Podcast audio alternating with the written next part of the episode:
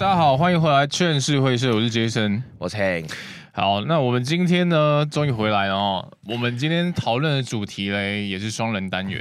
这个主题叫做双面思考，双向思考，也可以叫双面思考嘛。双面思考这个主题呢，因为我们其实在做日常生活中，或者是在做生意的时候，常常会遇到，比如说很难沟通的人，比如说你的父母啊、你的主管，或者是长辈、同事、同学等等。那有时候会觉得说啊，自己说话可能会没有人懂。或者是别人说的意思，你自己很难很难懂。在这一块呢，如何做到双向思考，学习用不同的角度看每一件事情，这是一件很难的事情。你好严肃的感觉，对吧？你很严肃哦。当你意识到这件事情的时候，嗯，这个观念的时候是在什么时候啊？哦，当我意识到这个观念的时候，其实是在。差不多二十二、二十三岁那时候，蛮晚，我自己觉得蛮晚的。主要原因是因为我以前个性比较冲啊，我就会觉得，呃，因为我比较习惯自己一个人做事，然后我觉得我是一个聪明人，然后就会觉得说我思考过后的东西应该是没什么问题，我不太能接受别人的质疑，嗯，所以有的时候我在讲我我在阐述我的论点的时候，我就会觉得为什么你没有办法认同我的想法？嗯哼，为什么你会觉得我我说的这些你会没有办法认同，然后没有办法接受？这样子，我就会觉得，感觉世界上就我最聪明，最聪明，其他人都超笨。但是这种这种想法很不好啦，的确让我吃跌了蛮多跤，也吃了很多亏的。没办法，就是在这社会上打滚，跌跌撞撞，总是会学到一些很宝贵的经验嘛。那我就是有一种跌破头才学到这些东西的感觉。然后这个概念，就像我记得我之前好像有跟你提到过关于达克效应这件事情。嗯，你后来有回去看吗？达克效应，对，好像没有。达克效应这个点就是说。我们说的是说一个叫做愚昧者顶峰，嗯，就是你你对于一件事情的看法，我可能讲的比较笼统一点，嗯，但我对于这它是，我看当初看到的是这样子，就是它是一个迈迈向顶峰，然后跌下来，嗯，到低谷，然后再慢慢的往上，嗯，然后之后都会是一个慢慢的平稳的向上区段。哦，这个叫达克效应，这是它的曲线轴，它的那个每个曲线的意思是说，当你对一件事情的认知是在于说。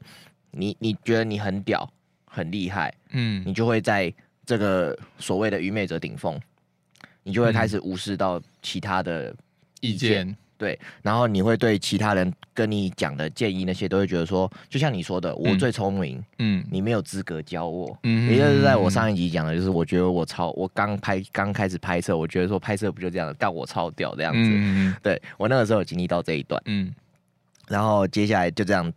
有一次好像哇，好好像有个几次吧，嗯，然后拍摄就是挫折出错出 trouble。我那个时候在做杠铃二四，嗯，对，然后其实杠铃二四一直都有两个摄影师，另外的摄影师你也认识，嗯哼，对，然后我们吵过架，嗯，因为我太自满自大，嗯哼哼，我他其实他他一直都比我厉害，然后。我也跟他请教过，就是那时候啦，就是我有意识到说，其实他比我还厉害这件事情。那我也是有去请教他一些关于这些知识。可是我我的那个态度还是那个很不愿意放下，哎、欸，应该也不是说 ego，就是说那个很放放不下身段。嗯，对，就是我那个时候还在那个顶峰。嗯，然后有一次拍摄吧，好像就叶配，我犯了蛮多错在这个团队的。其实有好几次我是要被踢出去的。嗯哼，uh.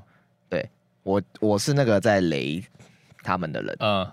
对，然后不管是拍摄早退啊，我是最早到的，我我，然后可是可能我有时候都没有办法配合他们，嗯、然后剪片的时候粗心大意，可能有一些错字或者是秒数没对到，音没对到，关于这点他他比我还刁这一点，那我以前都会觉得说啊，干嘛这么在意这件事情？嗯嗯、他是一个。想要把一件事情做到一百分再交出去的人，嗯，然而我不是，我那个时候不是，我现在这个时候是，那个时候我们不合，我把他弄到，他说干我不做，随便你们你们自己做，最后这个杠铃二四差点被我弄掉。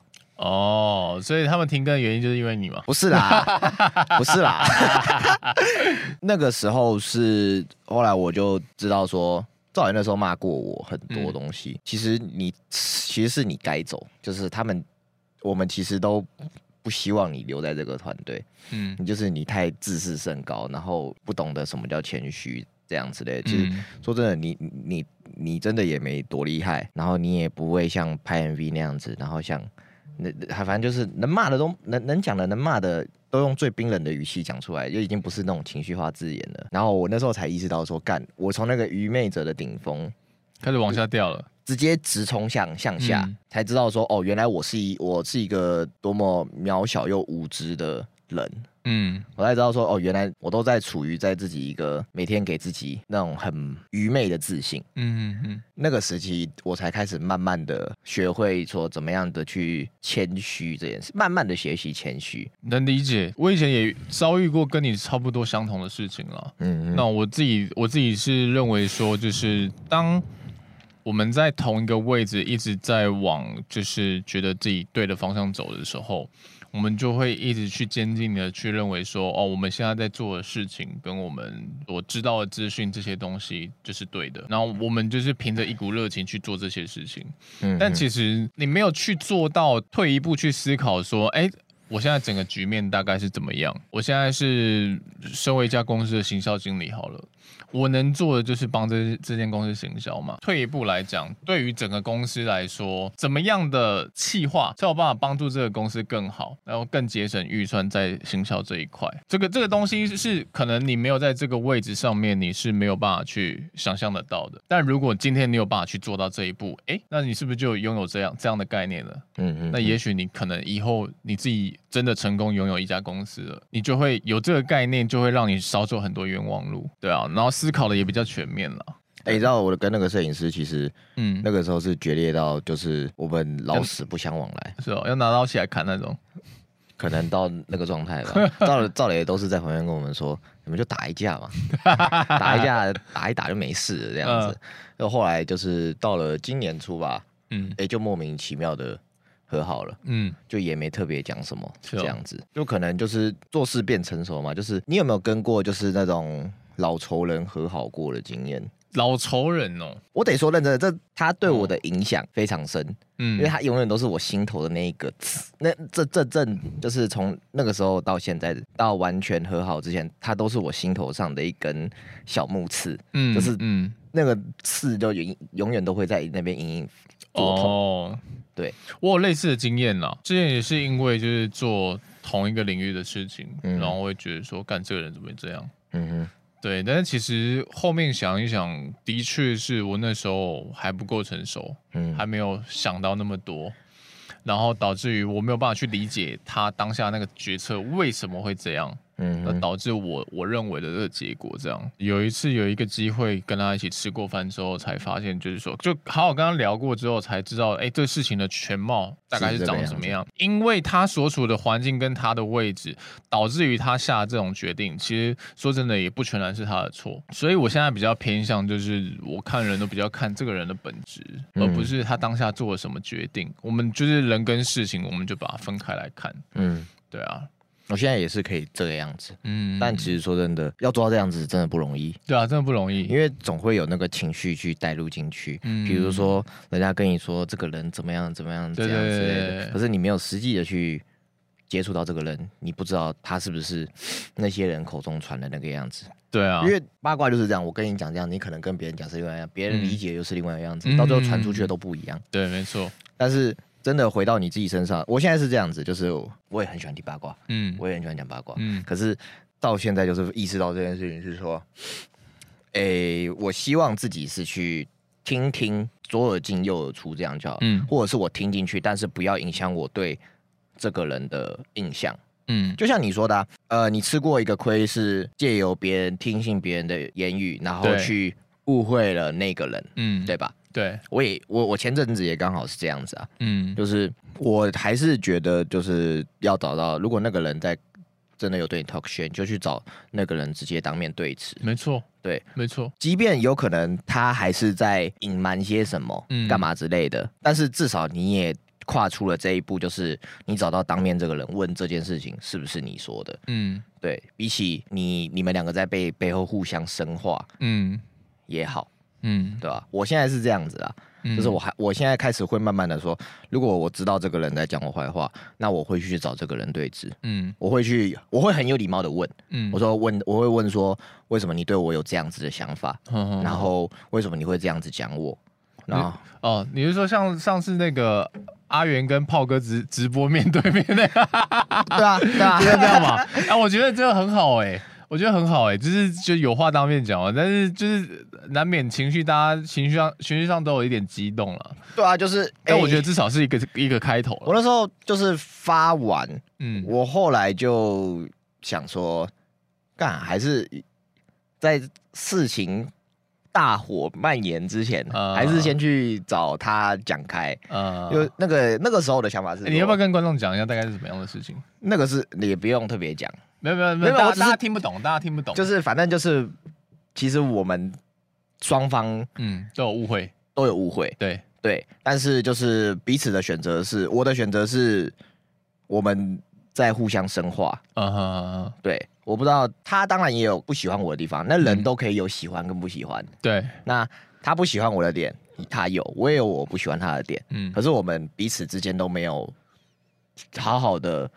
静下来聊过对彼此的不爽跟不满，嗯，嗯，然后借由那一次的机会，就是我发现动他，他说他要对号入座这件事情，嗯，然后我们就开始互互发互转发对方的现实动态，然后我就想说，刚好有这个机会。也有这个切入点，我就直接去私讯他说，要不我们现在先把彼此不满的点先讲出来，就是彼此至少先 知道对方的想法是什么嘛。嗯、那讲一讲，讲一讲，就是发现说，哦，其实就是双方有一些误会跟嫌弃，嗯，但他也讲出他不喜欢我的点，嗯，那我。他的说法我买单，我买单之后我就觉得说，OK，那其实有这些点是的确会令人讨厌的，嗯，那我就说好，谢谢你刚跟我说你讨厌我的地方，那未来这些点我都会特别注意，嗯，就是然后彼此就 peace，比起以往去跟别人互战，然后互相伤害这样子之类，这一次是我这一次的这种互战，战到一半，然后突然去双方彼此互相理解对方的点，是一次全新的感受，嗯，而且。这一次的感受比起以往我在跟人家互战的感受还要踏实跟好很多。嗯哼哼，以前都是互相伤害，就是干你伤我，我也要伤你，我早点伤你，就是彼此互相的在 hate。但 hate 到最后，就是我带着那个，我只要一想到这个人，我就会有 hate。嗯，对。但是我现在是，也我现在也有 hate。但是那个 hate 是可能就是还没排掉、排干净的那一种，嗯，对吧？我觉得这也是我开始，我我把双向思考带到这个当下。我发到一半，我准备按下去的时候，我想说说干，我还要像以前这个样子吗？嗯，我还要像以前一样，就是跟人家吵架，然后吵到最后搞到乌烟瘴气、乌烟瘴气，然后把自己也搞得很难看，嗯，这样子，我就想说，我就把它删掉。我有本来要发一个就是真的很失控的东西，嗯。那我后来就直接，我那时候瞬间把自己拉回来，嗯，想说干，我今年不要再犯，我今年不要再犯以前那样的错，我今年要有所改变。小汉克成熟了，对啊 然后就开始直接去私讯对吧？这是对我来说是一个很大的突破，哎，对吧？的确，真的成长了，长大了，长大了。成长的感觉如何？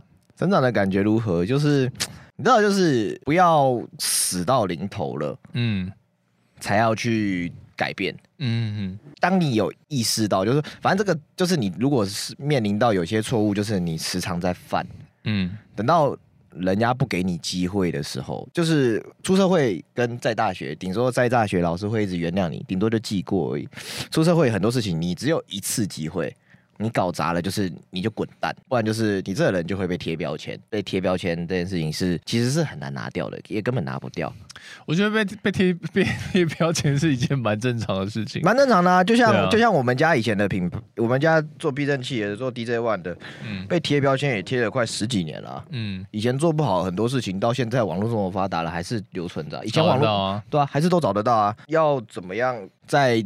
机会尽失之前，就是来得及去导正它，这是一个很难去做到的事情，因为你要有自知之明，嗯，你要在那个情绪准备驱动你去做错事的当下，及时把自己纠正回来。的确，我觉得这自知之明超重要的。有些人就是被贴了标签之后，他就会想办法去用另外一个、另外一些东西去抹盖掉原本他贴的那个标签。对，但那个本质还是不变的，对吧？就是你本质就还是烂的，你做再多，就是那些表面的事情，你还是掩盖不了你烂的这个事实，对吧？因为你会。你就只是为了为了大家在改变你自己而已。对，没错。那大家要的其实就不是这样子啊，大家只是想再看你下一次爆炸而已。嗯、对啊，是吧？那就是看戏啊。你有谁不喜欢看戏？我喜欢看戏。那些说自己自己不喜欢看戏的人，他们也很喜欢看戏。嗯，对吧？而且说认真的，其实双向思考会把自己搞死嘛？把自己搞死？你是说想太多吗？对，就会想太多，把自己想，想到什么都不做。哎、欸，不一定。嗯，你会做的超混乱。有些人是做的超混乱，有些人是到不做。我自己是做到很会做到很混乱，就会比如说，就像那个什么漫威不漫威的那个洛基的那个影集，是那个时间线是一条的，对不对？然后他们。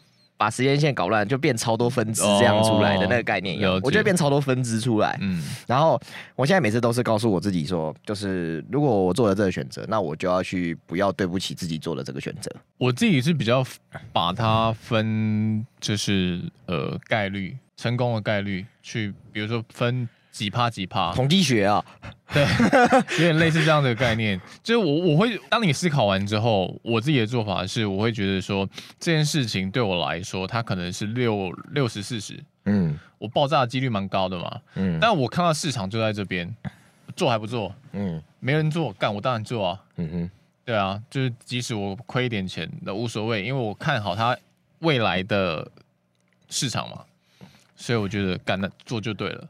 没有什么好说的，嗯嗯嗯嗯，你评估过其实就 OK 啊，对啊，评估过其实就 OK，就是也没有办也也没有必要就是想到太多太杂啦，反而是你去评估一下，你反向这样思考回来，你做这件事情它的那个爆炸的风险是你可以承担的吗？如果可以的话就做。我觉得你讲的这个很有道理，在定双向思考之前呢、啊，我们这个主题原本是聊做家庭创伤嘛，对不对？嗯。只是后来那时候如果讲说，就是我不知道为什么是我不知道自己是从什么时候开始双向思考的，嗯。因为那时候我只记得讲回刚刚的家庭创伤，我只记得我很恨我爸，嗯，就是恨我爸说哦他怎么对我们家这个样子。但是我后来就是把把这个双向思考带回去这个观念，嗯，带回去这个。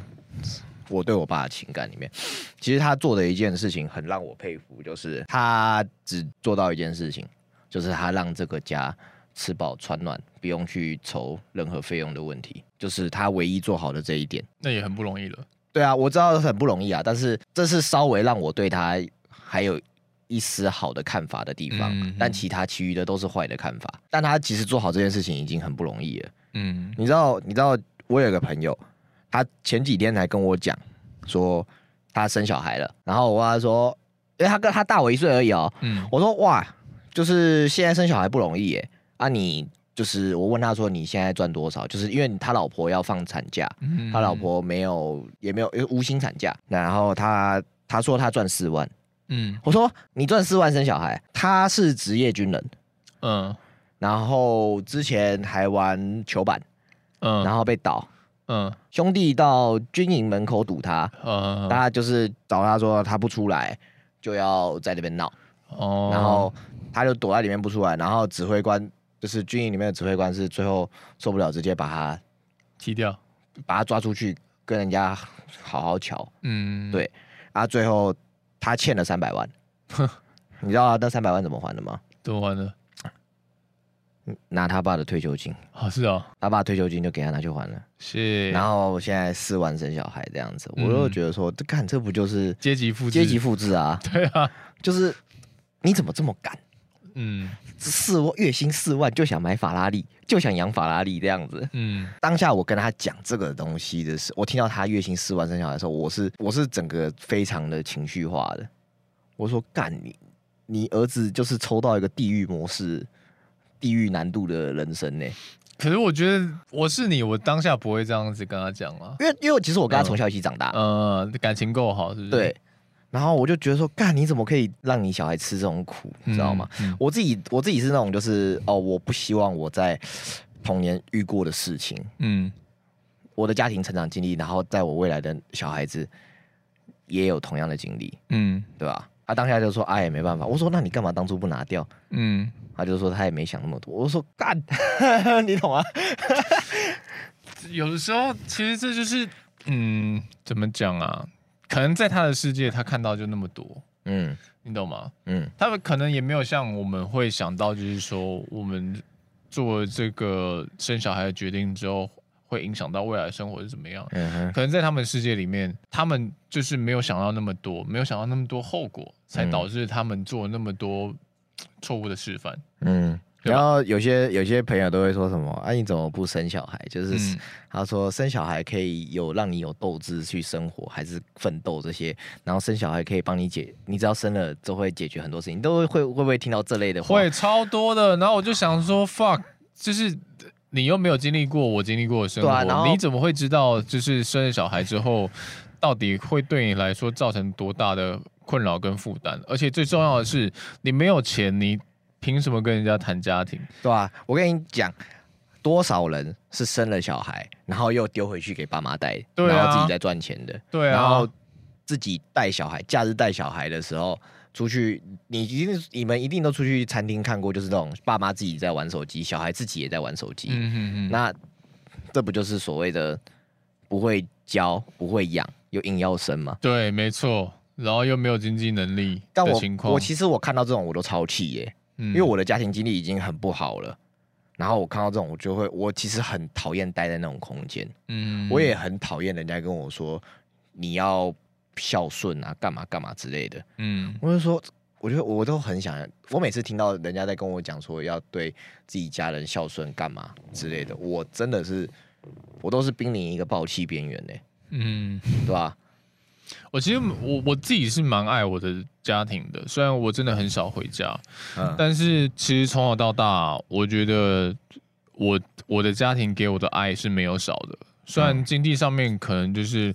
就有遭遇到一些比较困难的地方，而且我们家有三个小孩，嗯嗯，对啊，但我觉得我妈，我妈跟跟我爸给我的爱是不少的，嗯，对，尤其是我妈。然后我爸的话，就是他是那种严父，嗯，就是人家说的刀子嘴豆腐心，然后不会表达自己的爱，对，但对，但是他揍的还蛮恐怖的，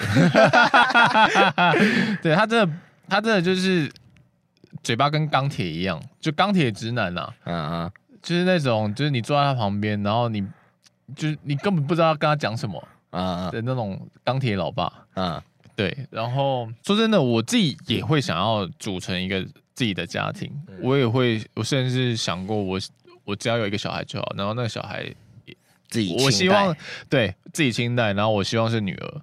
嗯，谁不喜哪个爸爸不喜欢女儿？这就是双标啊！我喜我我能我能碰别人家的女儿，但我不希望别的男人碰我家的女儿这样子，对不对？对啊，所以怎么讲？但是在完成这件事情之前，我自己知道，如果要不影响我们自己的生活品质，然后再加上我可以给孩子好的环境，我我需要的资产大概要。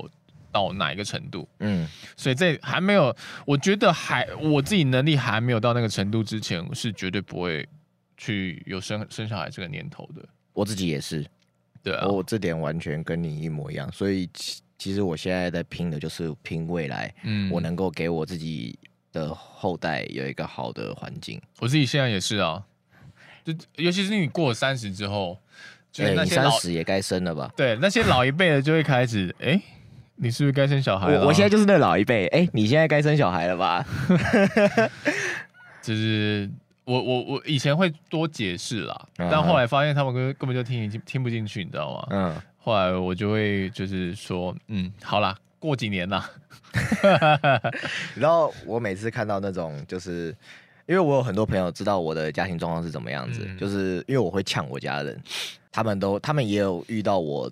可能家人去强迫自己做自己不喜欢的事情，嗯，比如说读硕还是干嘛干嘛之类的，嗯、然后我都会说，就是那不然你可以学我啊，你可以学我呛呛自己家人啊，那 你的后果要自己去承担。我就我我就说，好孩子不要学我这样子，嗯，嗯，可是有一次我去我亲戚家吃饭，然后他们其他们其实家里一直都有一个问题点，是在于说每每个人都要去请自己请自己的那个，哎，最他们最大的那个，嗯，出来吃饭，嗯，就像在请神明一样，然后每个人都要去问，然后我们我们就我们就还不能动筷，请神明，然后到最后就是女主人就说啊，你们先吃没关系，等下他我再按耐就好了，嗯，然后他后来我们吃到一半，我们吃完了，他才出来说，哎呀。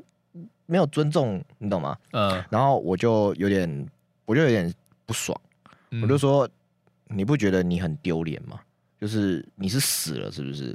每个人都要像请神明一样去请你，这样留一点不错给你，留一点给你吃就不错了。我这样讲哦，蛮蛮蛮靠北的，对啊。然后，然后我。然后我讲完，我就直接掉头走掉，我就直接，我就直接出门去了。干我我我想说，干我讲了，我讲这些，我等下一定要被骂还是干嘛之类的。结果后来，我原本以为就是我回家之后，他们会就是以后不会再让我去他们亲戚去亲戚家。结果后来，你知道发生什么事情吗？他们家男主人改变了，嗯，不用请了，会自己出来吃饭了。哦，是啊，就是他们不敢不敢说啊，嗯，不敢去。他们其实都有这些苦水。明明就是一件很简单的事情，可是他们不敢去说出来。哦，这点就是我也想讲，就是不管你有什么样的事情，或者是什么样的状况，委屈，嗯，你应该要当下讲出来，你不是一直憋屈在心里，然后一直在那边憋着憋着，到到最后才要爆掉。嗯，出社会也是，就是在。职场上工作也是一样，你憋着没有人知道你要你受委屈啊。再者，再讲另外一点，你想要什么，你就大声说出来。对啊，但其实对很多人来说，这是一件很难的事情，因为像我们的就是比较传统的家庭来说，大家都是父母怎么教的，就是说，哎，你出去的话就多忍耐一点呐，啊，上司讲什么话就要听啊。你看，包括我们的就是在学校的教育也是一样啊，老师讲的话要听啊，教官讲的话要听啊。但是你看，谁教过我们说，哎，老师讲的话不一定是对的，大人讲的话不一定是对的，没有人教这件事情，所以我从来没听过。我自己本身也是比较比较叛逆的，我这样子。从叛逆，然后慢慢慢慢的变成现在是一个老师的身份，就觉得感触蛮多的。就像我们刚刚回到主题嘛，双向思考，嗯、我已经从这个极端走到另外一个极端了，嗯，所以我可以在这中间呢保持一个平衡。你的那个啦，灰色地带，对不对？对对对，我可以在灰色地带比较自由的穿梭。我以前是这种非黑即白的人，嗯，然后就是极端到一个不行，极端到我会很胃痛。我其实每天都在过着一个很胃痛的生活，嗯、只要这件事情不顺我意，我就觉得干 这样子。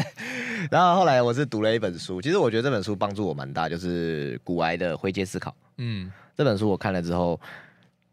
它帮助我后续的人生蛮多的，你应该有看过《灰阶思考》这本书。灰阶思考我没有看过，哎，好吧，下次看看。那就是类似有点在讲这个关于这个灰色地带的部分。嗯，虽然其实我当初买这本书是想要学一些股票只是，因为它是股癌，结果发现他教的东西不是这个东西。但其实我觉得股票操作也也包括蛮多就是人生大道理的，对啊，对啊，就是人生的哲学套用在投资上面，没有。你就只是想要我，我跟你讲，当你当你头洗下去的时候，你只是想要向下摊平，越摊越平而已。好了，回到刚刚的讲，就是关于这个灰色地带，其实它也跟双向思考是有关的。嗯，当一个人跟你讲说你不够好，或者是你的缺点在哪里的时候，其实你当下的情绪通常都会是愤怒，或者说你为什么会觉得我不够好？我我已经那么努力了。嗯。但是如果你能够去带入到说，哎，为什么你会说我不够好？那请问有哪一点我不够好的地方，可以麻烦你提出来跟我说吗？这样子会是两种不一样的结果。嗯、第一种可能是引发吵架，吵完架才会他告吵完架他才会告诉你说你不好的点在哪里，而且他可能会讲的更重。嗯，第二点，你用第二种思考方式，第二种的问话方式去问的话，他可能会讲的更专业，而且最客观的事实跟你讲说。你哪些地方不好？当然，你要遇到这种人其实很难，就是你身边的朋友必须都是这类型的人。嗯，我们说，我们说近朱者赤，近墨者黑。你身边的人会决定你自己长得是什么样子。其实你很难去决定说你自己会长成什么样子。嗯，因为最主要是你旁边的人会影响你，环境很容易影响一个人。真的，他不可能，我觉得不可能会有人不被环境所影响。想法是每天在变的，尤其是每天都接收到这么多的资讯量，嗯，可能你你坚持不会动摇的那个信念，其实也正在慢慢的潜移默化。我自己现在变成是每个月的我，其实都不太一样，嗯，的那个信念都不太一样，就会觉得说，哦，可能这样也可以，可能那样也可以，就整个人变得很灰，你知道吗？变 变得 变得很灰，是变得很灰色，你懂吗？了解。以前可能是一半黑一半白这样子。嗯，我们讲，我们往题目再到为什么我会有双向思思考这个阶段之前，好了，其实我有去回头去探究说，为什么我会这么的极端，然后愤怒又这么刺猬。嗯，因为我后来有想有思考到，回想到其实自己从从小到大家庭。家庭的环境不好，然后又被霸凌，然后也没有在任何的可能比赛、竞赛上或者是 游戏上有赢过，嗯，然后后来出了应该说大学吧，开始找到了自己擅长的事情，开始有赢过一两次之后，那时候是用一种很战斗的心态，觉得说哦，大家都是在。一样做一样，可能熬夜做设计干嘛之类，可能我熬得比他更久。我的我的努力，我那时候当下是觉得说我熬得更久，我看的东西更多，我比你更好，所以你很烂，嗯，这样子，然后就就说哦，原来就是要这么战斗才会赢。我那时候很中二哦。我把我的赖的赖的那个个性签名改成保持愤怒，保持愤怒哦。对啊，然后我就用一种很愤怒的心态在 在活，你知道吗？嗯、然后整个人都很战斗战斗。嗯，啊，你有把你的昵称改成什么尬的之类的吗？没有哎、欸。然后我我那时候从大学开始到现到出社会那几年，其实整个人都蛮愤怒的，然后就一直在战斗，一直在战斗的感觉，嗯、就觉得说干。要这样子才有赢哎、欸，嗯，然后就哇，一直赢下去，感觉好爽。原来就是要这么的愤怒才能赢，嗯，然后到最后就觉得说，后来也被出了一些事情，到去年其实有一段时间可以好好的静下来休息，嗯，才开始做一些比较人生大方向的改变。我就开始把自己的那个个性签名改成保持乐观 好极端哦。然后我就用一种很 peace、很开心的那种生活在活着，你知道吗？就是觉得说啊，其实也不用那么愤怒啦。然后遇到一些事情的时候，就是还是会笑，但是那个青筋会开始冒出来。然后其实后来就是，就等于是其实那个状况下，我还是在极端的，就是从一个很愤怒变到一个很乐观，然后乐观到最后，我就会觉得说，干我其实。心里是有在内耗的，嗯，其实我不知道。然后到这阵子，哎、欸，到前阵子觉得说，干那个愤怒又跑出来了，我才觉得说，哦，原来这个愤怒的点其实一直都没消失。然后做事情就会变得很，我说哦，所以我现在要战斗，还是要 chill 一点，就是一直来回不停的在在打架。前一两个月吧，才开始慢慢的把它融合进来。哦，快乐的战斗，嗯，挺好的耶。我自己我自己的话，其实我的内心一直以来都是保持愤怒的，啊，从来都没有变过。说真的，嗯、呃，从小到大，我也不知道为什么，就是我的我的内心是很容易愤怒的，嗯，但是他是那种从以前是那种从内到外，你可以很明显的看得出来我的生气，我会我会完我会完完整整把它表达出来，嗯、一直到。就是呃，现在这成长过程当中，我一直在改变嘛。嗯、那一直到现在，是我即使生气，你也可能看不太出来的啊。就是我会，我会让自己，因为以前都会是呃，我我会把我跟你放在同一个平面上面，嗯，然后我就是你应该要懂我的在讲什么。对，对我，我应我我会我会把你整死，我会就是让你知道我的愤怒。但是其实我后后面经历过了很多事情之后，我就会觉得，如果我在对当下的这个你，就是事主生气的话，那就表示我已经把我自己把跟你放在同一个位阶上去思考这件事情了。嗯，如果说今天。我自己觉得我，我我是比我可以站在比较理性的层面上，或者是看站在更高的位置去看这件事情的话，我是可以不用那么生气的。嗯，我反而可以用另外一个层面好好的跟你讲事情。嗯嗯嗯，对，我会我会不那么愤怒的方式，一件一件的列出来，让你知道你到底错在哪里。嗯嗯，或者是你让你知道你的问题点在哪里。那你会用客观的角度去讲，还是用个人主观意识？客观的角度去讲，我就会用就是哎、欸，呃，一般来说我们在外面外面碰到的其他 case，嗯，会是怎么样的处理方式？跟你现在这个处理方式，我会让对方思考你到底是对还是错的啊。对，就跟你前阵子给我看那个对话截图，那你打了妈一大长串给他看，这样子是一样的嘛？对不对？我列了整整六大点。哎、欸，我看了那个你传的，因为你跟那个厂商，呃，我觉得他超情绪化的、欸，呃、然后我就想说，干，他是一个窗口，他怎么可以这么的情绪化对你？而且他又是一个这么大的集团，嗯、呃，对。然后你就打了，你打的那些东西完全毫无逻辑破绽。我那时候其实很气，那个时候我跟我女朋友在大阪的那个海游馆，就是那个海参馆，嗯嗯嗯，对。然后那时候我们在吃冰淇淋，我然后我看到对话，我就开始那个火气就起来了。然后我女朋友很很明显发现我在生气，她一直在安抚我，但是我就让自己冷静下来之后，我就开始就是。逻辑思考，你知道吗？嗯、列出列出六大点，让他让他看这些东西，然后他直接理他自知理亏嘛，对不对？对啊，对啊，对啊，他那个人真的很好笑。嗯，但是其实其实说真的，就像我们讲的双向思考嘛，我也不是不能理解为什么他会做出这些事情。嗯，因为我以前也跟他一样过。嗯，我就是在这个位置上面，然后哦，我只能认知，在我的世界里面有有限的认知里面，我只能这样子做。嗯，我可能我还没有学习到更高的层面的思考，嗯，跟碰到更多的事情，导致于我这么情绪化去跟别人讲这件事情。嗯，那也许我我真的碰到了，我吃亏了，我可以变成一个更好的人。我我后面我也没有去呃要跟他的主管啊去讲说呃他有这样子，他有这样的问题还是怎么样的原因，是因为我觉得因为。这个人呢，以后也许还是会碰到合作的。嗯，那他现在知道理亏了，那反而我还送礼物给他。那以、哦、对，那以后他是不是会更听我的话？干他这样会超不好意思。啊、他这样会超不好意思。对啊，以后他是不是会更听我的话？那反而我会更好做事。嗯，我不会因为他对我不礼貌或者是愤怒，我这样子回击他。但这对两个人来说都不会是一件好的事情。你展现了你的气度。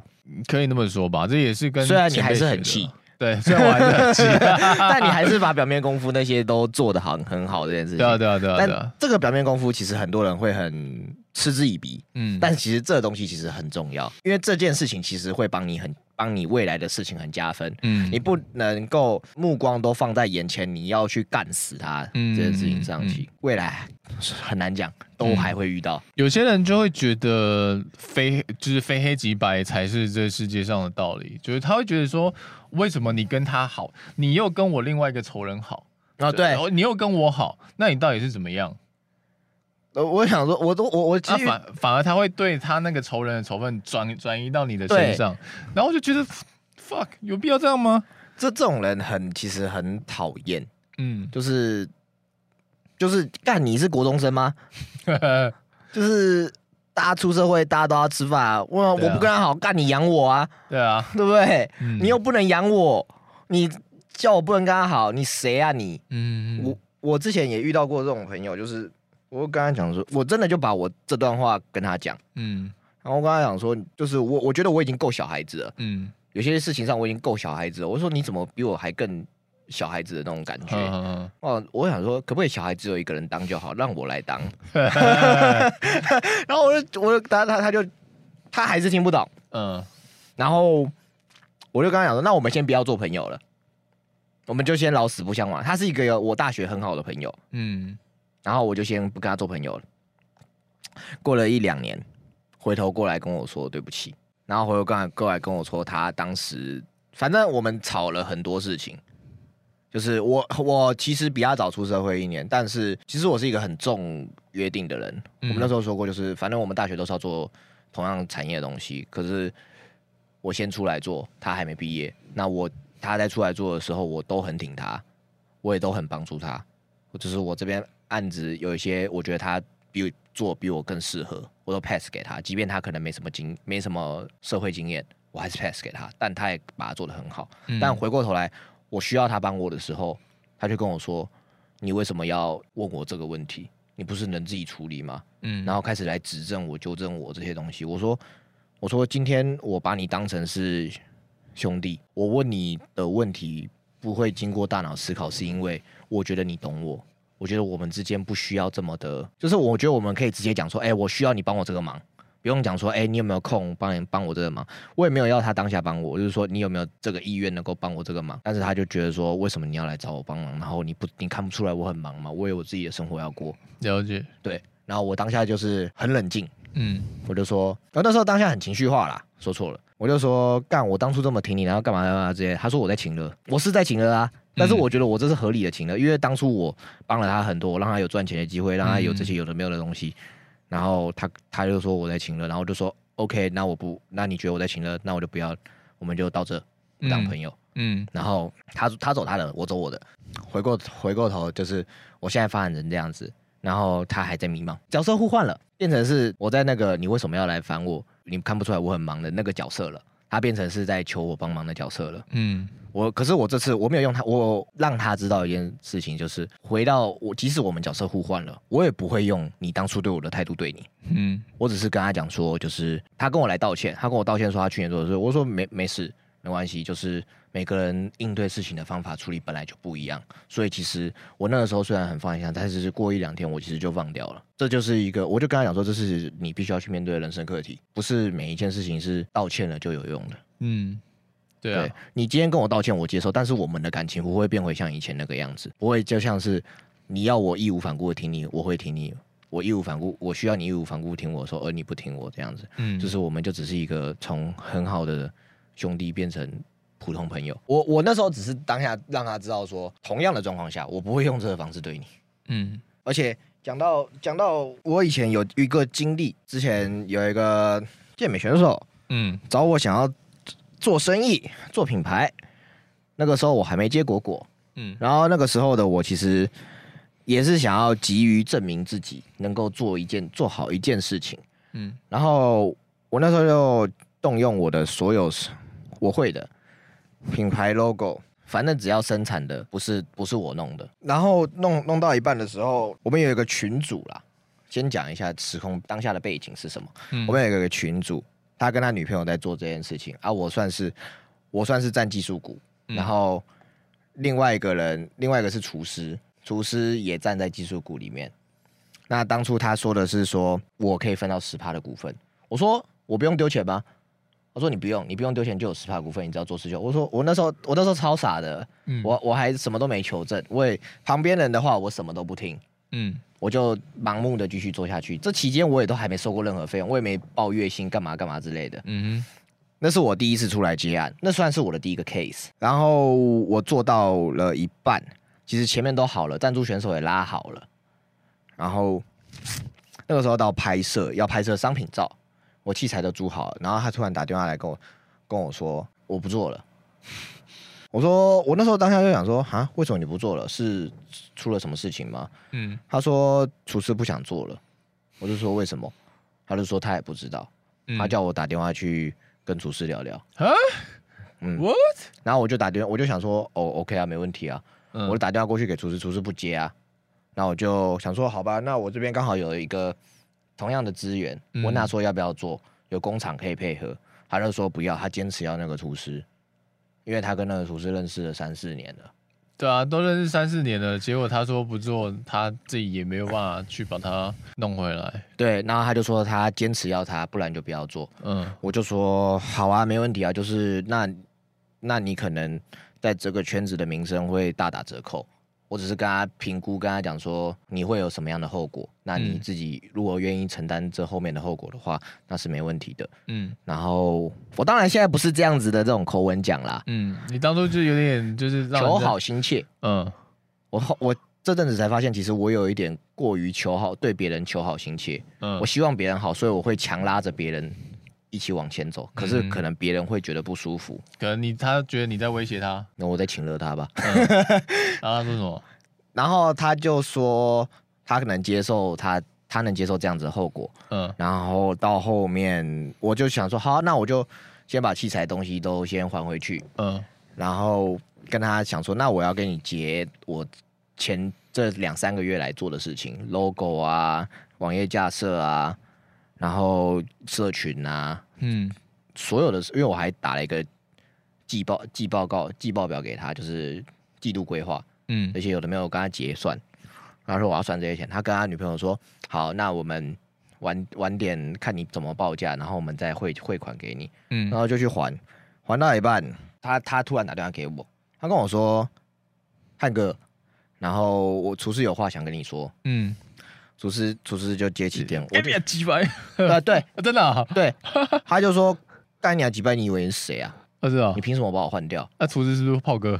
不是啊，然后我就说我没有把你换掉啊，就是我打给你，就是想要问你怎么了啊？为什么你不做啊？我刚好有资源可以给他。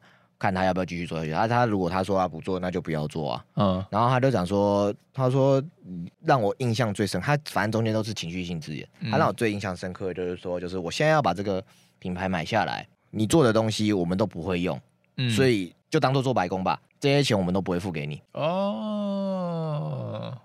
然后然后麻烦你以后不要再来找他了。嗯。对。就就我当下，然后他就挂电话了。问题出最大的就在你的你朋友啊。就那个健美选手啊，你要这样讲，你要这样想，其实也可以。啊、但你反向思考回来，问题问题出最大的原因在于我，嗯，我没有我没有我没有签合约，嗯，我也没有去了解说关于做这件事情，就是投资这些东西需不需要，真的真的是不是不需要付钱，嗯，我没有去先了解这些东西，我现在是这样子想的，嗯、我当下的想法跟你一模一样，这个人他妈的。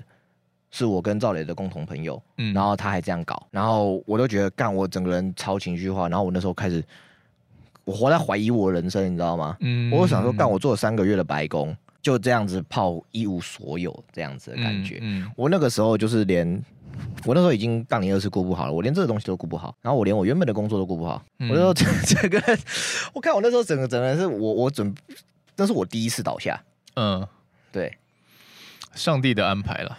对吧？哎，结果就就过过两三天，热狗王就认识我，然后、嗯、然后果果找我过去这样子，嗯、然后我整个人就好起来了这样。嗯、但是你要回头去用双向思考去带的话，就是我那时候蛮愚昧的，就是不签合约，嗯，不不弄，然后反正就是这些东西都没弄好，嗯，然后我也太过求好心切。太把事情都揽在自己身上做，即便我只拿了，可是他说的十趴的股份，然后我做的事情全都是我在做，真的全部的事情都是我在做。然后他在外面也跟人家讲说，呃，我都我我都什么事都不用做，人家都帮我做的好好的，我只要付他钱就好。实际上他也没付我钱。嗯。然后最让我讨厌的一个点是说，有一件事情，他从这件事情上上面有一个后遗症，我最讨厌人家叫我哥。嗯。就是人家叫我哥的时候，我真的都超级无敌反感的。我不管这是尊重还是这是现在的现代人的尊重还是干嘛之类的，嗯、我都说你要么就直接叫我 Hank，、嗯、不要叫我不要叫我哥。嗯，我真的超排斥，因为哎汉哥这样子超靠北，他整天汉整天汉哥汉哥的叫我，那时候还很得意哦，我变成人家的哥这样，实际上根本就我也都是叫人家不要叫我哥，没有什么好叫的，为什么一定要叫哥？对吧？就直接叫我叫我名字就好了，干嘛叫我哥？嗯、我我年纪也没比你大，年纪年纪也没比你大。等我四十岁之后再叫我哥吧，四十岁叫我爷吧，这样子。反正如果要讲关于职场面的双向思考的话，我觉得我的自身经历这一段，回的以现在的角度来思考，嗯，这是我的错，嗯，对吧？我不会去怪他怎么样怎么样，我现在不会去怪他，但是我之前会。嗯，我之前就是觉得说，我跟这个人老是不相往来，因为他的品牌还是有起来，他没有收掉，他只是想把我踢掉而已。嗯嗯。然后你知道，哦，所以他是这个品牌现在还有在做？没有了，收掉了。哦，收掉了，收掉了，两年一两年前收掉的。哦，对啊。然后说吃的是不是？嗯，吃的。哦。我那个时候，赵磊跟我讲过一句话。嗯。他跟我说，不要让你的野心，嗯。不要把你的野心让人家知道，嗯，叫做一句成语“喧宾夺主”，嗯，“功高震主”这两个成语，就是你虽然你真他他他不吝啬认同的我的做事能力，关于这电商这方面的做事能力，嗯、但是他也提醒我要低调谦虚，嗯，不要去压过人家。毕竟人家是老板这样子。嗯、所以其实我觉得我现在能做好这一点，而且这是花我快一两年的时间才真正的学到关于这件事要怎么做。这很难。嗯，我以前也是都追求我自己个人的名声啊，跟就是成就。但我现在比较最近这两年，我最想做的事情是我希望打造几个我觉得很棒的团队。嗯，我觉得这个东西才是扎扎实实的，可以一直有怎么讲，一直有节奏的往前的一个呃，无论是。呃，缔造一些成就也好，或者是呃，做出一些事情也好，这些东西，呃，我相信团队的力量一定比个人还要大啦。嗯，那我自己个人可以不要有什么东西没有关系，但是至少人家会知道说，哎，这个团队是我 build 起来的。嗯，然后这些这个团队持续的一直在前进，然后一直在做出更多的很很屌的事情。嗯，啊、我现在想法比较不同。嗯，就是我以前就是那种。